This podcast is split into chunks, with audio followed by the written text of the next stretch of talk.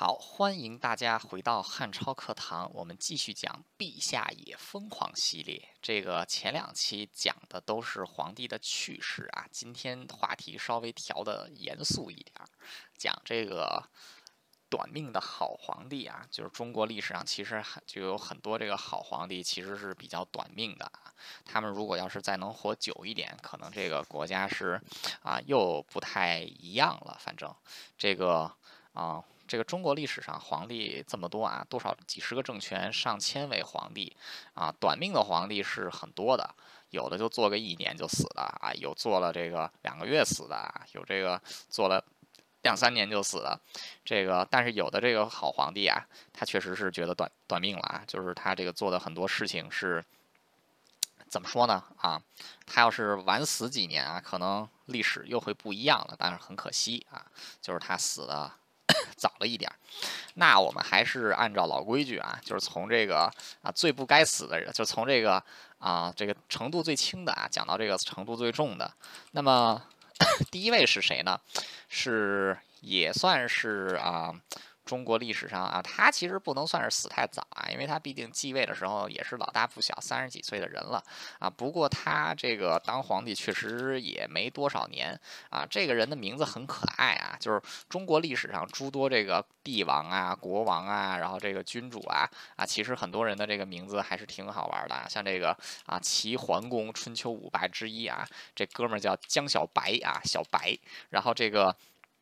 还有这个有人叫什么啊？叫这个啊，叫叫叫叫叫什么啊？这个啊，像这个刘病已啊，这病已这也挺有意思啊。今天这哥们儿他名字第一位上 登场，这哥们儿名字也挺逗的啊。他名字很可爱，他叫陈倩啊，这个小名叫倩倩啊，像个女生。这个陈倩是谁呢？啊，这个我。这个魏晋南北朝，南北朝北南朝的最后一位，这个南最后一个朝代陈朝的啊，这个第二位皇帝陈文帝陈倩啊，叫倩倩。这个“欠”字怎么写呢？啊，这个上面一个草字头，下面一个这个这这个这个亮丽的“亮”啊，就是单人旁一个“青”啊，叫陈倩啊。这个史书上也说他也有可能叫陈倩啊，就是那陈曦啊，就是那个草字头一个“曦”啊。所以说这哥们儿这个名字是非常可爱的啊，这个陈倩。那么陈倩，他其实这个算是这个啊，这个他其实不是陈霸先的长子，他是陈霸先的次子，啊，他的这个 长子一直都是在北朝做人质啊。那么这个陈倩，他这个当时陈霸就是这个陈朝的开国皇帝啊，陈霸先过世之后，其实当时北朝放了这个啊，这个这个人质皇子回来，然后让他来这个继承南朝帝位啊，好这个做这个啊。南朝的卖国皇帝啊，这个陈倩也是这个口头上说啊，要迎这个对方是大哥啊，要迎接他的地位，结果就是接到了这位大哥啊，在船上的时候就把这大哥给推水里了啊，他亲自杀了他的哥哥，然后就哭说他哥哥这个跳到水里死了啊，然后这个等于说他也算是弑兄啊，弑兄，然后这个坐稳了自己的皇位啊。虽说如此。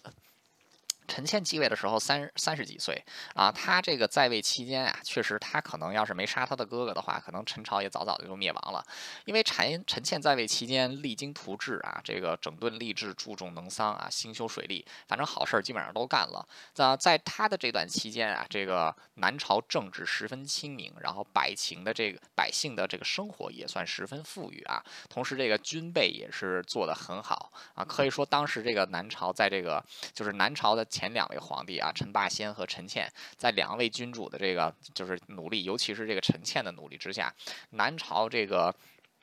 自从梁武帝萧衍这个末年侯景之乱以来，造成的这个啊南朝凋敝的情况，可以说是焕然一新啊。因为这个陈倩的年号是天嘉，所以这个天嘉年又被称，就是历史书上又说称，又这称为天嘉小康啊，就是说这个年份确实是好。但是这个陈倩其实身体一直都很弱啊，他当这个皇帝之后，也是逐渐积劳成疾，所以这个做了不到。不到八年、七年多点的皇帝啊，他就是这个啊驾崩了啊，所以说这个天家小康也是这个啊叫暂时停了下来。为什么呢？就是因为继任陈倩的那个人陈伯宗啊是个废物。不过还好，就是这个就是把陈伯宗废掉的那个人，就是陈宣帝啊，又是一个像这个陈文帝一样啊这个比较英明的一位皇帝啊。所以说这个。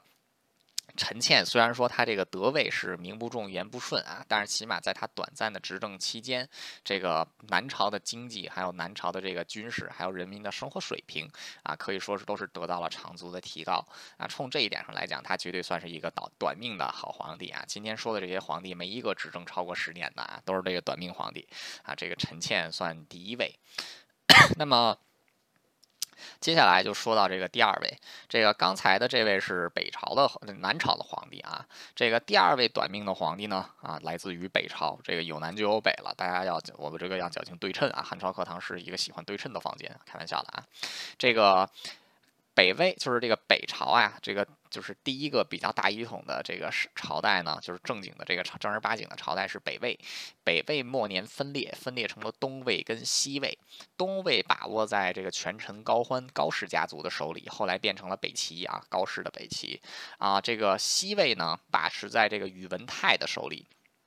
后来宇文家族就是这个啊，把持了西魏，后来篡夺了西魏的这个朝廷，建立了北周啊。北周最后是被这个大将杨坚给这个啊篡篡位，然后变成了隋朝，最后是统一中国。所以其实可以说，这个北周是奠定了这个啊中国统一的这个基础。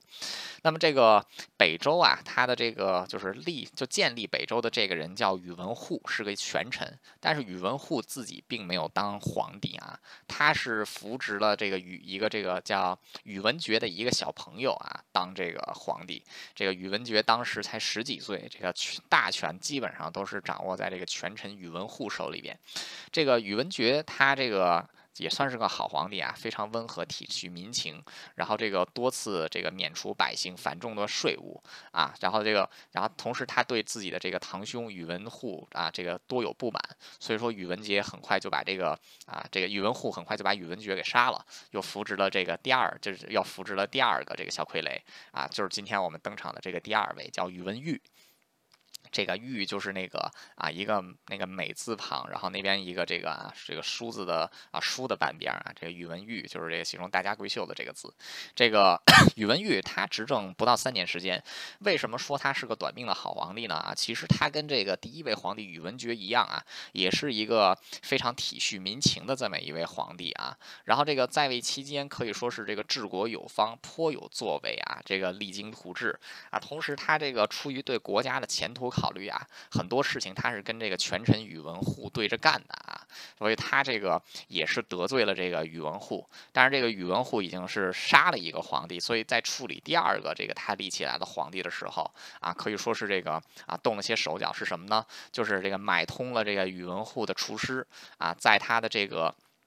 吃的蒸饼里面下了毒啊，结果这个明帝宇文宇文毓啊吃了这个丙之后就病危了，然后这个临终，然后这个他临终的时候啊，可以说他下了这个中国历代这个皇帝啊，在这个临终时刻最英明的一道旨意啊。这个宇文毓他是有孩子的，不过宇文毓当时是不到二十岁啊，他的这个儿子当时才一就是长子两岁，幼子才一岁，这个诸子年幼不堪重任啊，所以他选择把皇位传给了他最讨厌的那个人啊，是谁呢？是他的弟弟啊，这个叫宇文邕。为什么呢？就是因为这个这俩兄弟从小就是这个啊打来打去的，两个人就是这只要一见面就打架，谁都看不过谁。但是这个宇文毓很清楚的知道自己的这个弟弟宇文邕啊，这个才能是在自己之上啊，所以自己当皇帝之后也是这个多方位打压这个宇文邕。但是在临死的这一刻啊，他选择把皇位传给他的这个最讨厌的弟弟啊宇。宇文宇文邕，就是他知道自己的这个弟弟不是，是他的这个才能是远在自己之上，而且当时他是这个。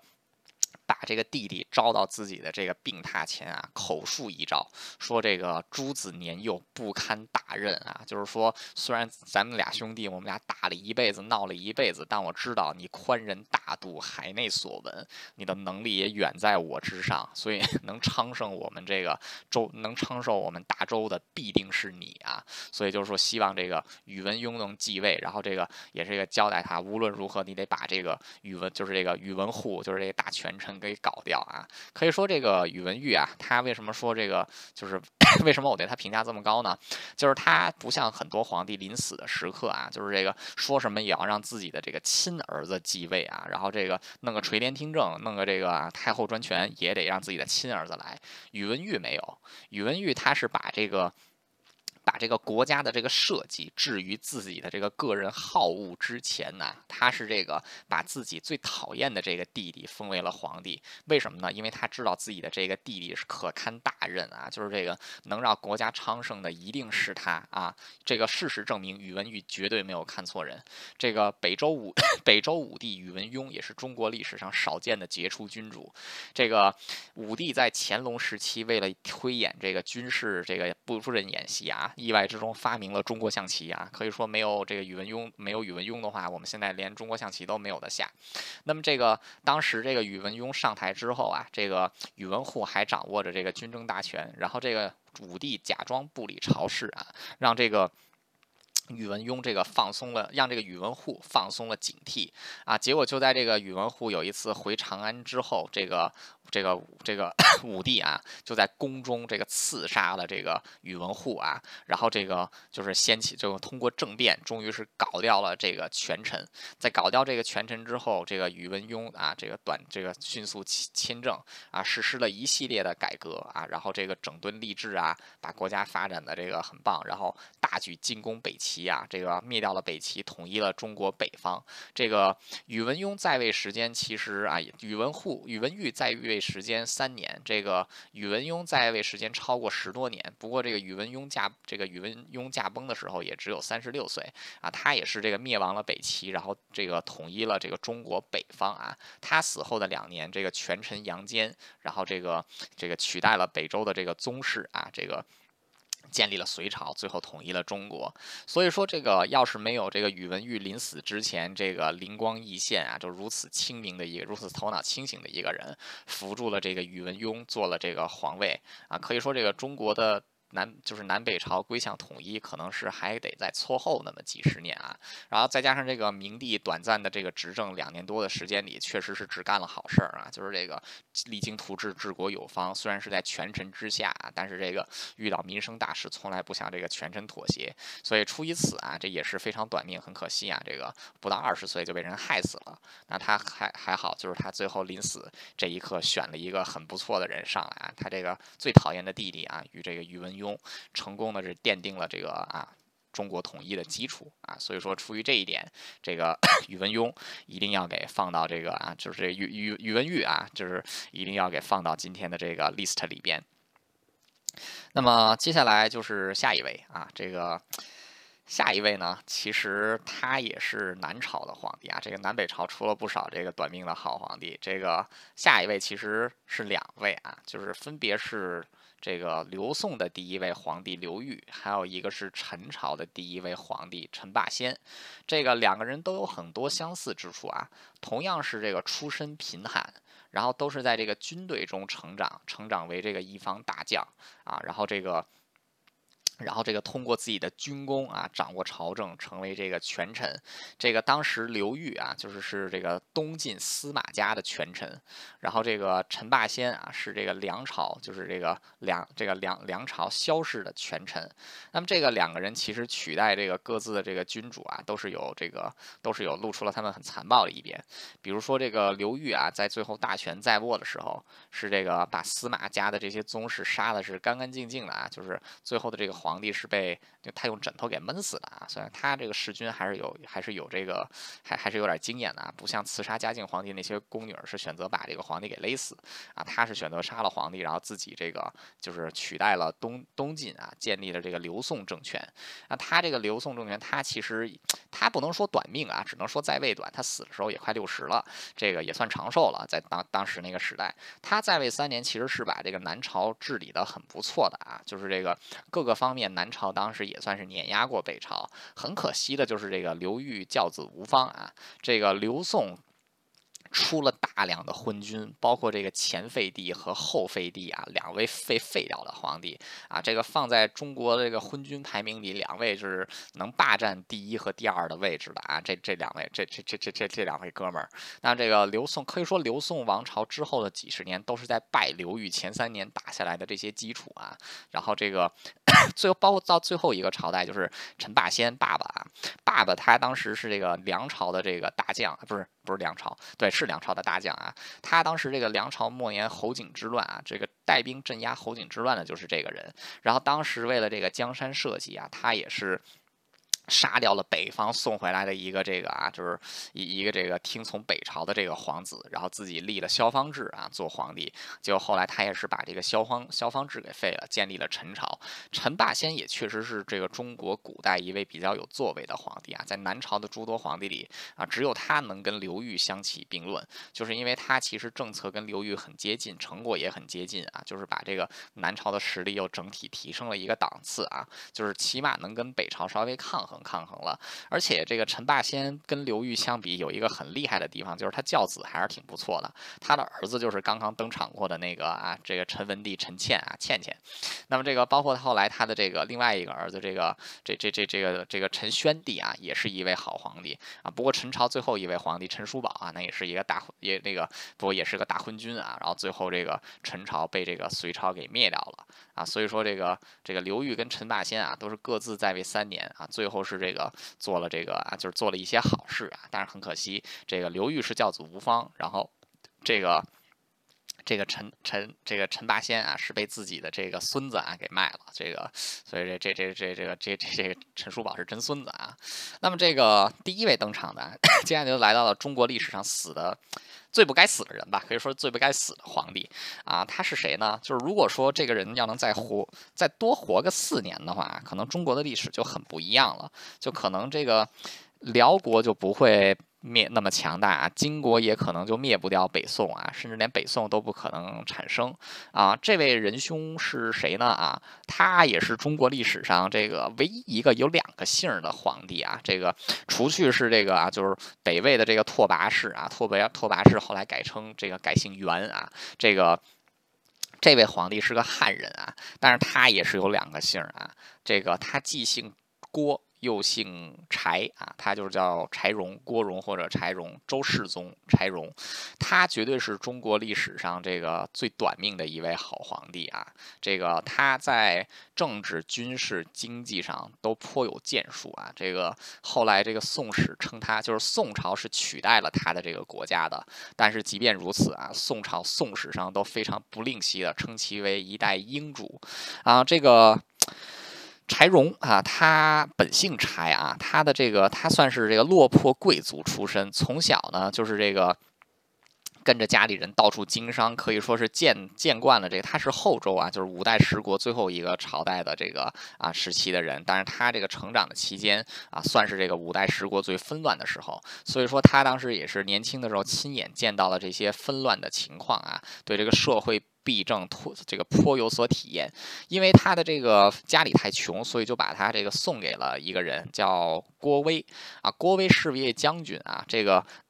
他这个郭威，郭威也是特别喜欢这个柴荣，现在已经改名叫郭荣了啊。就从一直都是把这个养子带在身边，他都没有把自己的亲儿子给带在身边，因为他是着实的喜欢这小孩儿。那么后来就一直是这个跟着郭威。这个跟着郭威打仗啊，这个郭荣也是立功无数。当时这个郭威是后汉的大将啊，后汉。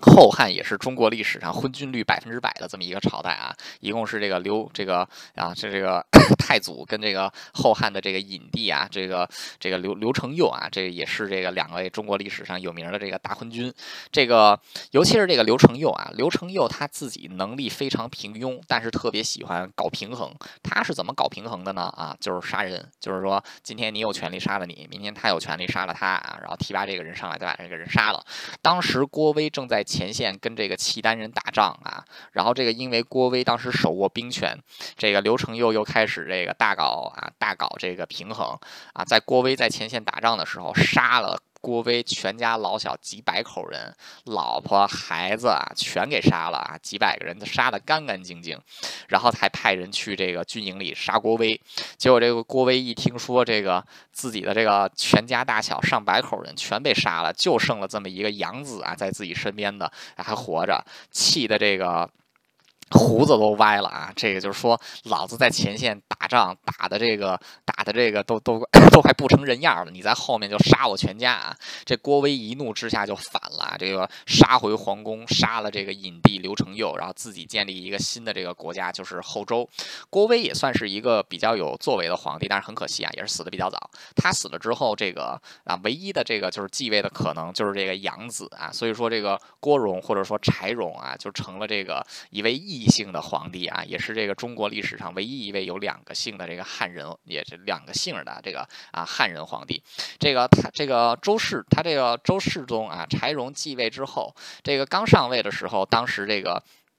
敌对势力就是联合契丹人啊，就攻打这个，就是攻打后周，就希望能一举把这个后周灭掉。那么这个柴荣是亲自这个带兵出征，在高平之战。打败这个敌军啊，也是击败了契丹人，击败了当时反对他的势力啊，然后接着就是，然后接着就迅速稳定了这个朝局啊。那么这一刻，其实他也是从自己的这个军队中提拔了一位年轻将领，叫赵匡胤啊，就发现这个人能征善战啊，然后也很聪明，就提拔了赵匡胤。那么当时这个郭威，就是这个郭荣在继位之后啊，开始迅速的重整啊，这个就是这个北北方的经济啊，首先他就是招抚流亡的百姓，减少。赋税啊，因为他自己这个幼年的时候，这个可以说。经商走遍全国各地啊，他深知社会弊病啊，所以说他当时实行的很多这个政策啊，是这个这些举动是这个减轻了百姓的痛苦，让这个中原开始复苏啊。同时呢，他还这个整顿吏治啊，就裁撤了很多这个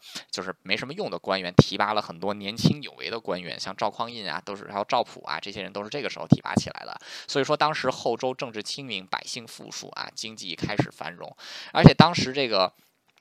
北朝也是这个寺庙特别多啊，这个寺庙也是不用交税，这个就是不是北朝啊，就是中国北方。当时这个显德年间啊，就是这个这个这个柴荣的这个他的这个。年号是 显这个显德，他就在显德二年啊，就是这个开始在全国啊取缔佛寺，把这个佛寺里面这些铜材啊，就佛像啊啊给取下来之后，就铸造了这个中原通宝啊，这个发行了这个钱币。啊，然后因为他发行这个钱币，他也是间接啊稳定了这个当时混乱的货币制度。啊，可以说也是这个在这个毁灭佛教的这个情况之下，他其实也是把这个经济一方面啊间接稳定了啊，所以说当时他自己也说说如果。这个毁掉毁掉佛祖，就是所有的罪过都我一个人承担啊，跟百姓没有关系。所以这个后世司马光在写这个啊这个《资治通鉴》的时候，也说他是这个不爱己身而爱民啊，就这些。那么当时这个。